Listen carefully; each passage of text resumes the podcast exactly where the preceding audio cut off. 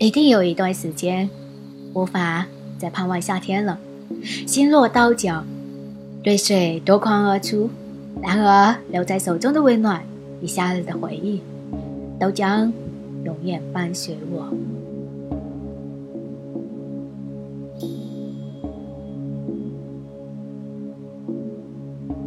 等待了一年的夏天终于到了，女孩急匆匆地从屋里跑出去，放下背包，又奔了回去。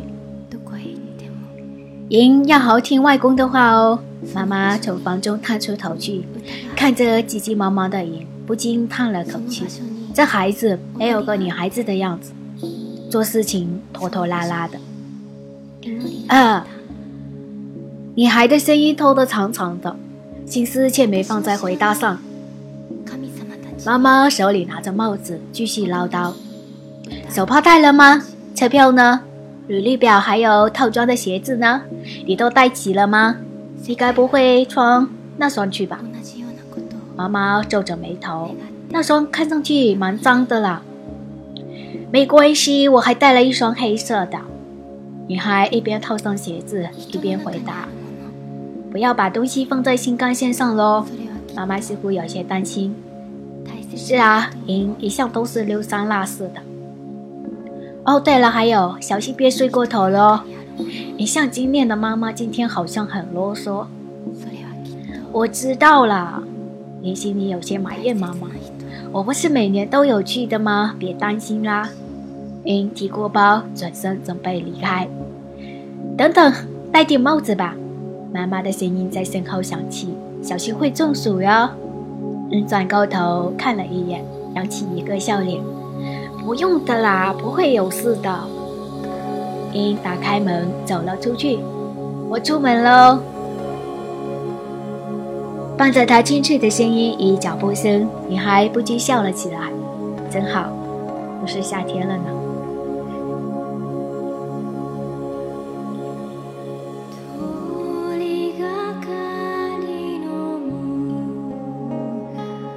英站在树下，放下袋子，准备坐车去外公家。轻轻地仰起头，太阳蛮大的，似乎又想起了什么吧。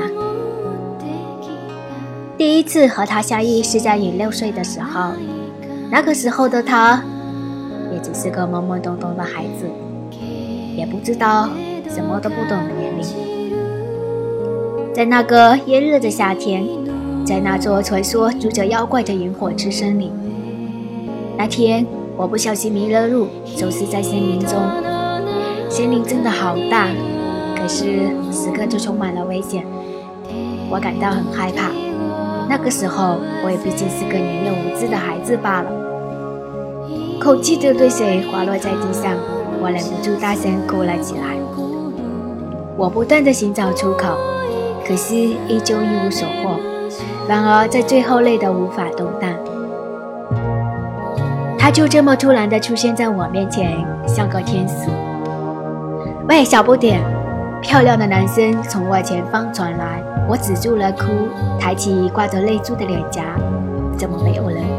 我下意识的四处寻找，却没有一个人影。我又环顾了四周，终于在一棵大树后找到了他。那个戴着面具改变我一生的男孩，你为什么在哭呢？他问我。我不顾脸上挂着泪珠，一下子向他跑过去。是人也得救了！我很兴奋地朝他扑过去，忘记了回答他的问题。男孩看着我扑过去，就躲开了。我一下子摔到了地上，弄得满脸脏兮兮。摔，把我的兴奋也摔去了一半。我直挺挺地倒在地上，满头满脸都是草。我用力甩甩头，自己起身，无力地瞪着一动无踪的他。抱歉，男孩的声音带着淡淡的歉意。你是人类的小孩吧？我一个灵机灵，瞪大眼睛。人类的小孩？难道他不是人类？我被人碰碰到的话就会消失。他认真的语气不像是开玩笑。我呆呆的坐着，还是弄不清状况。被人类碰到。难道大哥哥不是人吗？我好奇的问，却又忘记了。我是这座森林的居民，他与我对面站着，我坐在草地上，只是仰头看着他。所以你是妖怪喽？我说着，有点。那时的我也并不知道妖怪有多可怕，只是觉得好玩罢了。而且本来村里的老人说了，在山里住着妖怪的，可是会消失是什么意思？我不解地看着他，并不知道消失是多么可怕的词语，以至于对于多年后的我，以他来说，他没有回答。良久。我伸出手向他的方向扑过去，一下子闪身躲开。在那时的我看来，这只是一场游戏，但是是一场对他而言生死攸关的游戏罢了。我不停地朝他扑过去，但只是为了好玩，而他呢，只是不停地躲闪。到了最后，也有点踉踉跄跄的，身子轻轻摇摆了一下，我欢快地扑过去，眼睛漆一黑。我倒了下去，他手中不知何时拿了一条木棒，此时向我当头敲来，我痛得轻声鸣叫，摔在地上，眼泪都快要落下来了。真的不是人类，我带着怨恨与报复的心情说，竟然拿木棍打小孩。但是我怨恨他也是理所当然的，毕竟从小妈妈就很宠我的嘛。想着，我竟然忍不住哭了起来，眼泪一串串落下，似断了线的珍珠一般。我捂着头上受伤的地方，心里暗暗的咒骂他。谁想他竟又开口：“所谓的消失，就是会被消灭的意思。被消灭，就是从此不再出现吗？”我有一点呆住了，轻轻地从地上站起来，看着那个戴着狐狸面具的少年。山神在我身上施了法术，男孩的声音很神秘、很久远，所以我只要被人类碰到就完了。我垂下眼帘，看着地上的小草，有点失望的样子，只是不知道为什么失望罢了。对，对不起，我终于明白到自己的鲁莽与可憎，我竟把生命当作玩笑。我红着脸，微微低下头。喂，小不点，他拿棒子指着我。我猛地回过神，奇怪地看着他，男孩的眼睛却并不看我。你拿着另一端，你不是迷路了吗？我带你走出这座森林。男孩的语气很平淡，像是讲着什么不关的事情。但问题是，我就不一样了。听到这个消息，我开心地笑起来。带着脸上还未干的泪痕，单纯的像个天使。我为他这个决定弄得兴奋不已，一时兴奋忘记了机会。谢谢你，我把兴奋的扑过去。男孩明显一愣，呆呆的看着扑过来的我。零点一秒后，他发出惊叫，飞快的抖快。零点二秒后，出现了我满身是草，被木棒击倒在地，包头见缩的情景。我不是跟你说过了，别碰我。男孩带着喜责备，但更多是宠溺的语气对我说着。看样子他也受到了不小的惊吓。对不起，一不小心就……我趴在地上抱着头，很狼狈的样子。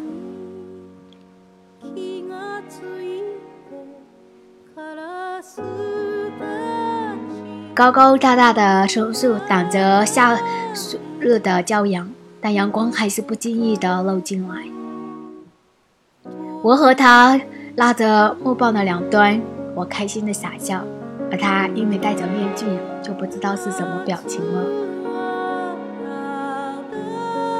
好像在约会哦，我似乎一不小心讲出了我的心声。不过是一点也不浪漫的约会。男孩的声音淡淡的，他转过头看看我，你都不会害怕呢？我也抬起头。亮亮的大眼睛闪着兴奋的光芒，怕什么？没事。不知道是松了口气，还是表示无奈的声音。他把我带到了一个石头门前，往前一直走就可以走出森林了。就这样啦，好像是叹息的声音呢。大哥哥一直都待在这里吗？我好奇地问他。我还能在这里碰到你吗？我是他似乎有点吃惊的样子。这里是山神和妖怪居住的森林，精灵会被妖怪迷惑，无法回头，所以不可以跑进森林。这里的人不都是这样说的吗？我笑起来，头发随着风的吹动而飞舞。我叫竹川云，你呢？女孩好听的声音传进少年的耳畔，没有回答。我有点惊讶，他是不肯说吗？后退了一步。既然他不愿意说，我又何必勉强？总之，我明天会带谢礼过来找你。再见。最后的再见似乎有些刺耳。我会快地跑出去。我叫阿云。少年的声音依旧清淡。我有点愣住了。我停下，回头看。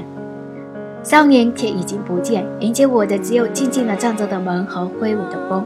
我拿着树枝，无聊地划过一片金灿灿的芦苇，顺便想着刚才的事情到底是不是梦境。是哦，世界上也没几个人真正见过妖怪，而且知道他是妖怪的嘛。我怀疑也是理所当然的。我小声地哼着歌，慢慢地走在路上。不知道外公会不会等着急了呢？咦，外公粗犷的声音响起，是一声炸雷。我猛地抬头，好像被惊醒。外公，我看见了那个白发苍苍、身子却十分硬朗的老人，一下子丢开树枝跑了过去。外公手捏成拳头，气冲冲地向我抽敲来。你这个八嘎！我那可怜的头再次被捏大。我的小脸一下子皱了起来，好痛哎！我捂着头后退了几步，外公的声音却又响起：“一个人跑进去，万一受伤了怎么办？”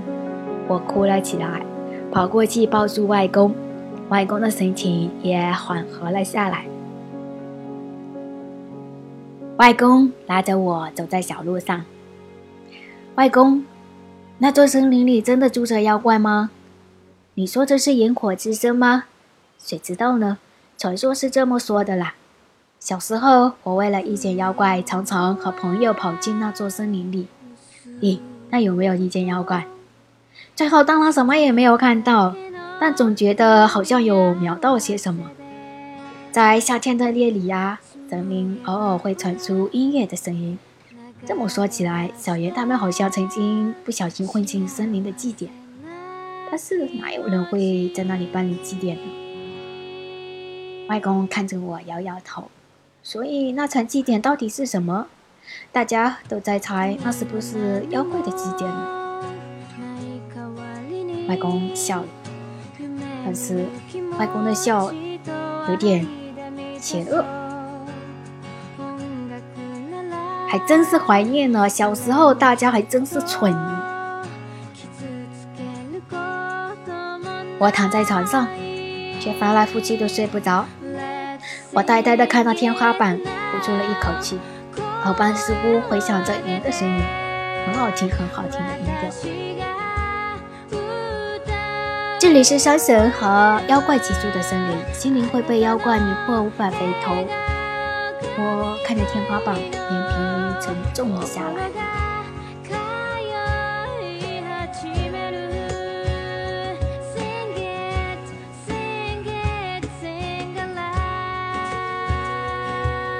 你来了，男孩的声音响起。没想到你还真的来了。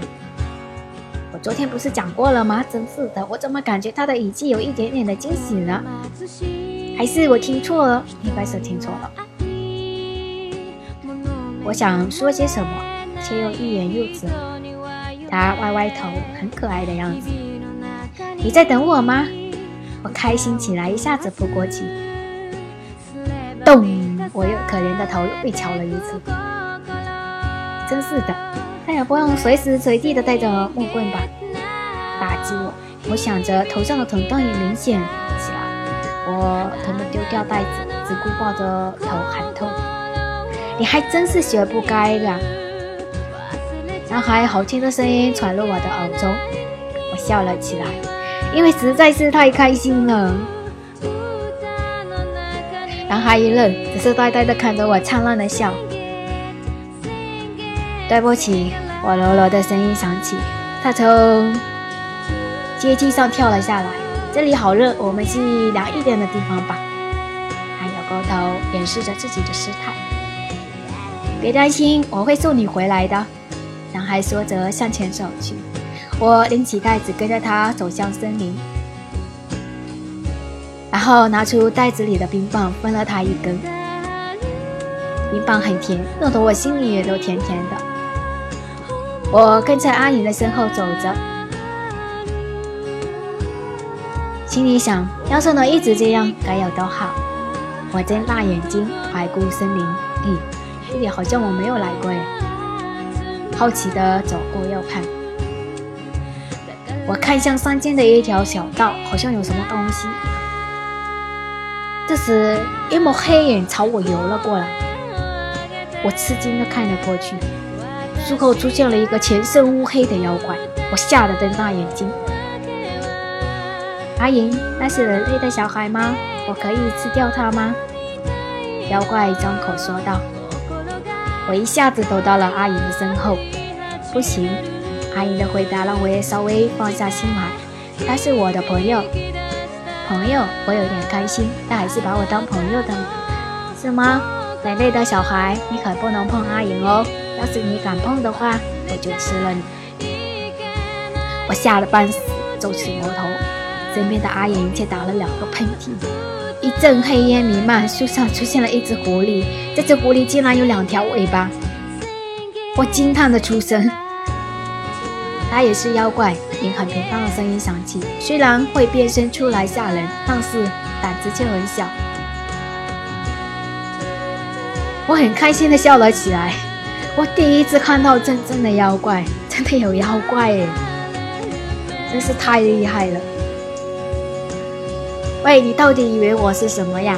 我正兴奋时，云却离开了。我愣了一下，却又笑着追上去。阿银是无脸妖怪吗？为什么要戴着面具呢？没有什么特别的理由，别管我的事了。告诉我莹的事吧。我皱皱眉头，有点担心的看着他，但又一下子的笑了。你想听吗？就是想，才在等你。男孩平淡的话让我听起来十分惊喜。我笑着追到影的前面，转了圈儿。隔天，还有在隔天，我都跑到森林跟阿影报道。那个夏天，我每天都在山里打滚和玩耍。这边，这边，我笑着跑在前面。我觉得那边的风景比较好。男孩指着一个方向对我说：“啊！”我轻轻的喊出声，原来是帽子被吹上了树。我还没说什么，银便伸手取下了帽子。谢谢你，我接住，笑着转了个圈。一只树枝折的小船飘在了水面上，我好开心的笑着，就连无聊的小事也能让我开心的不得了。也许就是因为……那个人的原因吧。阿莹静静地躺在草地上，而我在一边采着小花，很美好的样子。我拿着花束跑过去，站在阿莹的头边。她在睡觉吗？我点下身。阿莹，你睡着了吗？没有回答。我把花束放在一边，心里有了一丝恶作剧的念头。只是碰一下面具的话，应该没关系吧？我伸手悄悄地拿下了他的面具。男孩的面孔还称得上是好看吧？长长密密的睫毛覆盖在脸眼脸上，投下一小片的阴影。白皙的皮肤，脸上没有表情，四周安静了下来。谁想，男孩却睁开了眼睛，嘴角勾起一抹笑意，浅绿色的眸子中带着点点笑意，好看的不得了。我吓了一大跳。一下子把面具按下去，对不起，好痛！男孩叫了起来，好痛哦！男孩的身子向右歪曲，竟然趁我睡觉的时候偷袭，小孩子真恐怖。对不起，但是你刚刚是装睡的吧？男孩的手低着头，长得很普通吧？你为什么要戴面具呢？不戴面具的话，看起来就不像妖怪了吧？切，这是什么道理？就算你戴着面具，也不像妖怪吧？阿言跟你说，嗯，明天起我没办法过来了。之前我也有说过吧？我是趁暑假跑来外公家玩的，所以我明天就要回去喽。我叹了口气，低下头。你明年也会来吗？他问我。我愣了一下，笑起来。嗯，就这样，我每年都在期待夏天的到来。有好的夏天，阿莹正在等着我。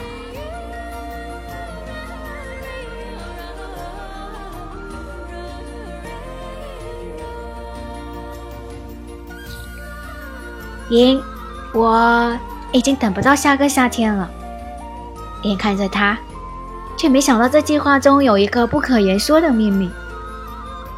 每次分别后，即使是离开人情，也想要再次和颜相见。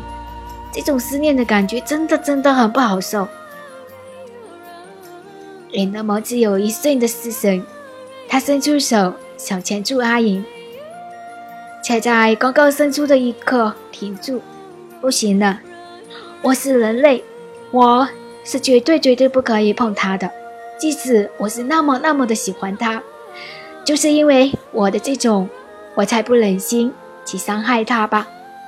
因收回了手，握紧了拳头，心里一阵难过，因竟有些忍不住要掉下眼泪。为什么我是人类？为什么？为什么？因为我是人类，我便不能碰他？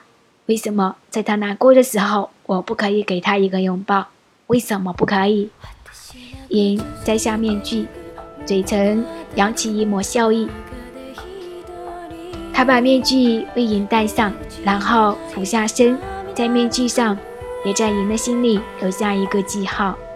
那是一个吻，一个真实的吻。因喜欢他吧？时间定格在这一刻。因将。长长的睫毛微垂，林起身，浓中有些迷离的色彩。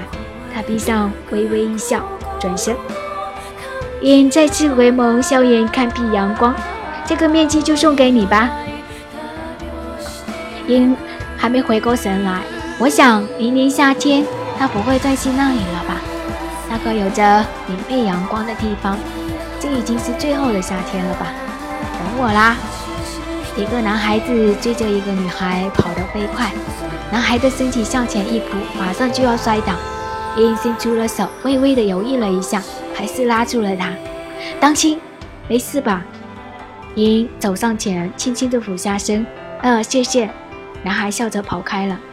小心点哦。英挥着手。英转向看阿莹，却看见阿莹的手笼罩着一片绿色的光芒。它在慢慢消失，因愣住了，呆在原地，一时间不知所措起来。光芒越来越亮。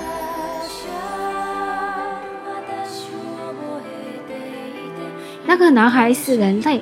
阿银微微有些吃惊，一头银发随着风轻轻飘舞。银非常担心地看着他。阿银张开双臂，眼中是喜悦，是开心。过来，银。阿银的笑容那么刺眼，几乎都要被刺痛了。我终于能触碰到你了，那样开心的笑容变成在一片绿茵茵的光亮中。阿姨的双手都开始消失，英微微停了一下，便朝他扑了过去。英带着泪，带着笑，取下面具，朝他那个曾经日夜牵挂的男孩扑去。阴阴阴的光照着那个银色头发的少年，有一种莫名其妙的忧伤与疼痛感。那里有见过如此美丽的画面？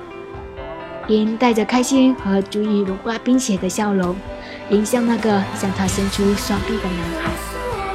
他扑到了他的怀里，甚至可以感觉到他灼热的体温。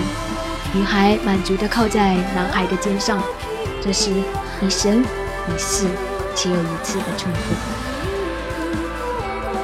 然后他消失了，消失在女孩的视线中，消失的无影无踪。女孩跪倒在地，抱着那个男孩曾穿过的衣服，一滴泪滑落在地上，绽放出一朵小花，花里是一个银色头发的男孩，接着是一串串的泪珠，耳边似乎还回响着银翠后温柔的声音：“银，我喜欢你。”这是一首悠扬而忧伤的华尔兹，他再次落泪，又释然的笑。嗯，我也是。那一点点绿光闪烁着，在河面上发出耀眼的光。女孩拾起面具，抱在怀里。萤火之声，这里是山神的森林。终于，我没有办法再期待夏天的到来了吧？心好痛，眼泪不止。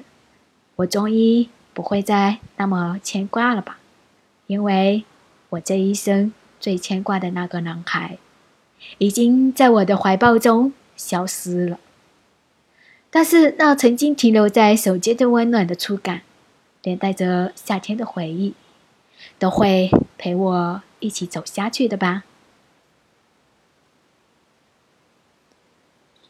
你收听的是动漫解剖院，一首歌一部动漫。